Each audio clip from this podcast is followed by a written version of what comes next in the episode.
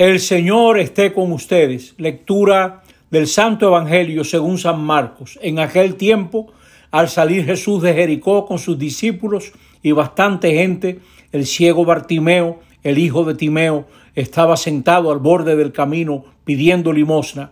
Al oír que era Jesús Nazareno, empezó a gritar, Jesús, hijo de David, Jesús, ten compasión de mí.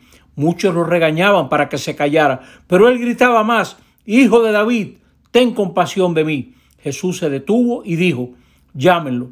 Llamaron al ciego diciéndole, ánimo, levántate, que te llama. Soltó el manto, dio un salto y se acercó a Jesús. Jesús le dijo, ¿qué quieres que haga por ti? El ciego le contestó, Maestro, que pueda ver. Jesús le dijo, anda, tu fe te ha curado. Y al momento recobró la vista y lo seguía por el camino. Palabra del Señor. Se va terminando el año, estamos en el trigésimo domingo del tiempo ordinario, se va acercando el adviento que nos prepara a la Navidad. Y hoy encontramos a este Dios, a este Jesús de Nazaret, Hijo de Dios, que va a curar a un ciego. En la primera lectura se habla de las debilidades del pueblo, los ciegos, los cojos, las mujeres que están esperando niños, las paridas. Hay una multitud que va retornando llena de debilidades y Dios posibilita la marcha de ese pueblo. Dios se acerca a su pueblo para salvarlo. Lo salva, pero no camina, no camina por el pueblo. El pueblo tiene que caminar, no le ahorra el camino. Le da una vereda llana, un torrente de agua le recuerda su relación, seré un padre para Israel. Dios es la cercanía que salva, pero el pueblo tiene su responsabilidad. El cambio que trae Dios, la salvación que trae el Señor es tan grande que el Salmo dice, nos parecía soñar. Cuando el Señor cambió la suerte de Sión, nos parecía soñar. La boca se nos llenó de risas, la lengua de cantares. Hay un cambio grande que viene de la lealtad de Dios. Es como si la iglesia nos dijera, nunca te canses de esperar, siempre espera algo mejor y mayor, porque Dios es grande. ¿Cuál es nuestra gran esperanza? No es no está en soluciones mágicas. La esperanza es que tenemos un sumo sacerdote, Cristo Jesús, escogido entre los hombres puesto para representar a la humanidad, a hombres y mujeres. Es compasivo, puede comprender, ah, los puede comprender porque él mismo está envuelto en debilidades. Cristo nos conoce, Cristo sabe lo que es esperar, lo que es luchar y por eso nos salva. Hay que siempre estar alerta contra las soluciones mágicas que todo se va a arreglar sin esfuerzo. Nos salva la solidaridad de Cristo y nosotros también ayudaremos a que avancen las iglesias, las comunidades, las familias, los pueblos, siendo solidarios. Cristo, envuelto en la fragilidad humana, transforma nuestra fragilidad. El Evangelio nos presenta a un ciego condenado a mendigar al borde de un camino por donde pasa tanta gente. Nosotros también somos ciegos. Nos ciegan los intereses, los fracasos, los problemas, los prejuicios, las preferencias y empezamos a echarle la culpa a otra gente. Nos faltan prioridades. Este ciego nos da una gran lección.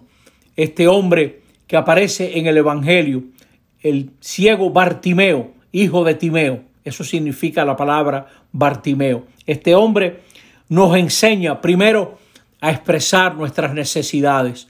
Hermanos y hermanas, expresémosle al Señor nuestras necesidades y no quedaremos igual. Hablemos con sinceridad al Señor. Jesús lo manda a llamar.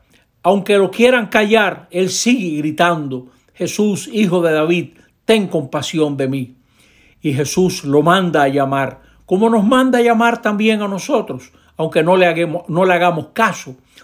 Y lo grande del ciego es que el ciego sabe muy bien qué es lo que tiene que pedir. Jesús le dice, ¿qué quieres que haga por ti?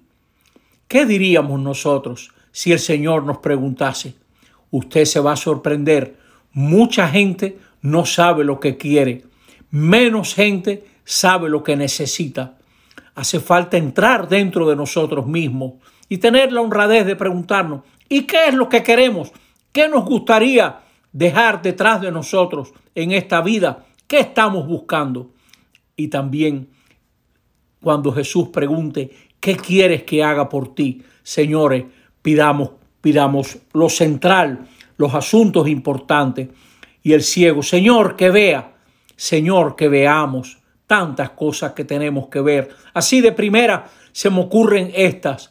Señor, que veamos y valoremos el trabajo de la mujer en la casa, que estamos ciegos para no ver tanto trabajo de la mujer, que veamos qué desorientada está nuestra juventud y cómo necesitan una mano amiga, una palabra comprensiva, una actitud de acogida comprensiva.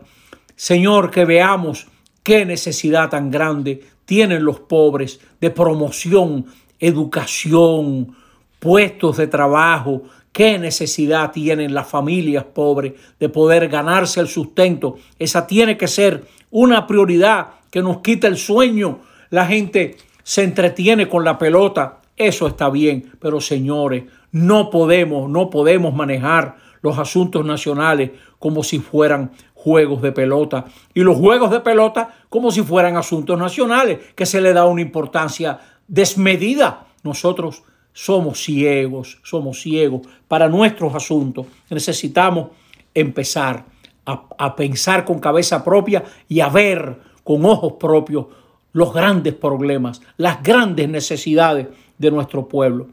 Finalmente, no mendiguemos limosna de nadie.